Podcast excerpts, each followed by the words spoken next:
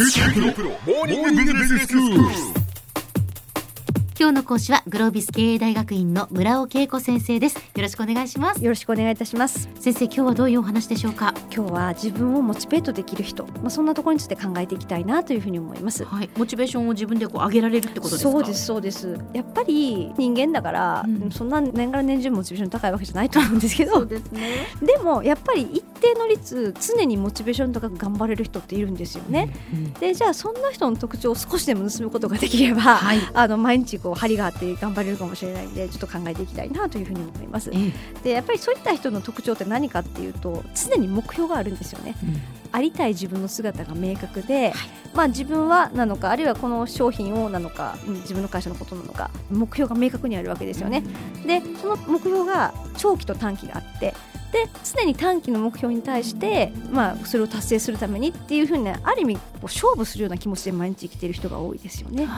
すごいな。で まあ、ちゃんとそれがステップを刻んでいついつまでにこうありたい。で次はいついつまでにこれを達成する。なんかそういうことができてるとまずやっぱりその目標に対して頑張ってるっていうようなところが、まあ、人間やっぱり旗が明確だとええ。それに向かって頑張れるので。うん。やっぱシンプルにそういうことなんだと思うんですよね。はい。一方でガチガチに計画するとしんどすぎますので。しんどいですよね。はい。なのでちょっとだけ余裕を持たせて、うん。あのまあ、1週間あっても1日ぐらいはサボっても大丈夫なぐらいの計画を立ててやっていく。そんな人なのかなというふうに思います。うん。で同時にそこで面白いのはできたところにちゃんとできたよっていうことを可視化できる仕組みを持ってるわけですよそういう人たちって。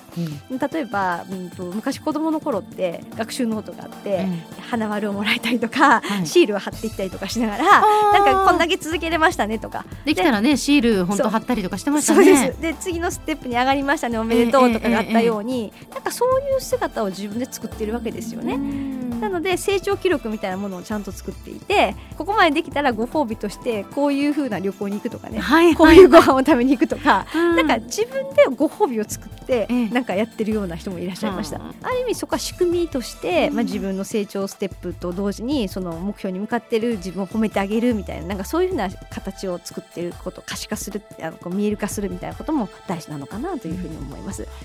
あとやっぱりできたことに光を当てるというか振り返りながらここまでできたよねここまで自分は成長したよねなんかできた側面にしっかりと光を当ててあげてなおかつこのままいったらできそうみたいな形で自己効力感みたいなものをしっかりと持ってるそんな特徴があると思います。はい。あとはその自分の普通を知ってるわけですよね。モチベーションが高いっていうのは高い人は永遠に高いのかもしれませんけども。でもなんか普通から下がるモチベーション下がるってことは下がってしまうと上げないとダメでしんどいわけですでよね。すねだから普通のラインがあってその普通を割るっていうところのラインを知ってる。あだ下がりかけた時にそこで下げ止まりとか止めてで止めてしまうと、まあ、そこからちょっとだけ上がればいいんですけど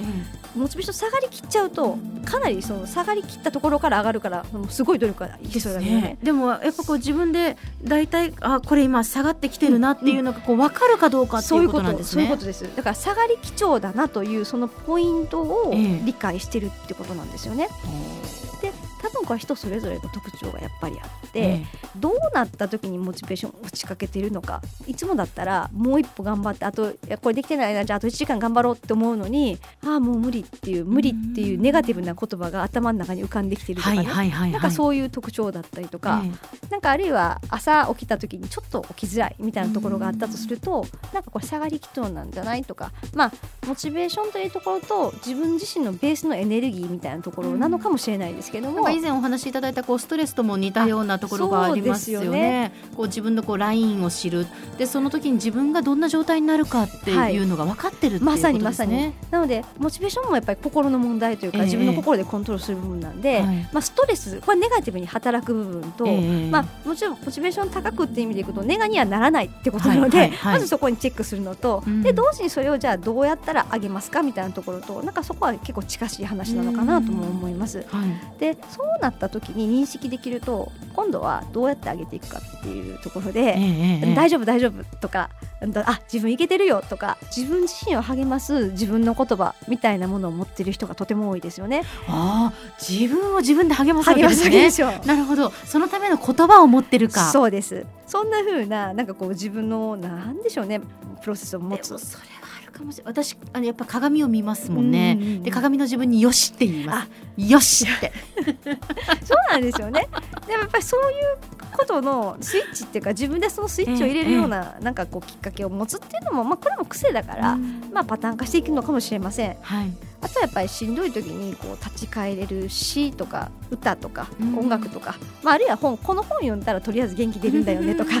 なんかそんなのがあると自分のベースに戻すみたいなところなんかができるんじゃないかなというふうに思います。ああ確かになんかちょっとテンション上げたい時マッキー聞きたいとかねあります。そうそうそうでもそれ無意識にも結構それぞれ皆さんやってらっしゃるのかもしれないですけど、なんかそれを意図的に自分でコントロールすることができると自分に対するコントロール権を持つことがおそらくできると思うので、はい。また一段強くなれるのかななんてことも思います。うんまあ、あとはじゃあ自分自身をモチベートしていくためのポイントみたいなところをまとめてみると、ええ。まあ、やっぱり目標大事なので、うん。まず今自分どんな目標を持ってんだろうっていうのを、まあ、これは仕事上の、まあ、例えば MBO とか上司と一緒にやっていくあの目標管理ある方はそれを利用してもいいかもしれませんし、はい。あるいは仕事以外でも何でもいいので、まあ、人間的な成熟みたいなところも目標になると思いますんで、まずその目標をちゃんと作ってなかったら作る。であったらちゃんとそれを守っていくってことを強く認識するっていうこととうん。あとは定期的にやっぱり振り返る癖をちゃんと作って、まあ、こんだけ成長したよねこのままいったらいけるよねっていうふうにやっぱプラスに変えながらでその前提にちょっとまた上の目標を作って、えー目標に向かってまた頑張っていくみたいなそういったサイクルをしっかりと作っていくということとはい。あとなかなか自分は弱いんだよねっていう方におすすめですが、うん。外からのプレッシャーを利用するつまりこういうことを自分やるからってことをもう宣言しちゃうわけですよ、はいはい。あるいは紙に書いてデスクに貼っとくとか、うん。そうすると明らかに周囲からのプレッシャーがかかってくるので まあもう強引にやりたい場合はそういう形の上げ方もあると思います。もう宣言するってことです宣言すねやっぱ言うっていうのは大事なんですね。そうなんですよね。なのであの、まあ、自分自身でどう自分の、まあ、テンションとかモチベーションを上げていくかみたいな形の、まあ、自分なりの方法論をうん。やっぱり持てるかどうかっていうのは、まあ、まだまだ長い人生になってきてますんで、はいこれから先の時代ではとても大事なことなのではないかなというふうに思います。では先生今日のまとめをお願いしますはい、えーまずはですね短期でも長期でもあの自分が成し遂げたい目標をちゃんと作って、まあ、その上で自分をしっかりと肯定しながら認めながら、まあ、一歩ずつ進んでいくそんなことが大事なのではないかなと思います。今日の講師はグロービス経営大学院の村尾恵子先生でしたどうもありがとうございましたありがとうございました。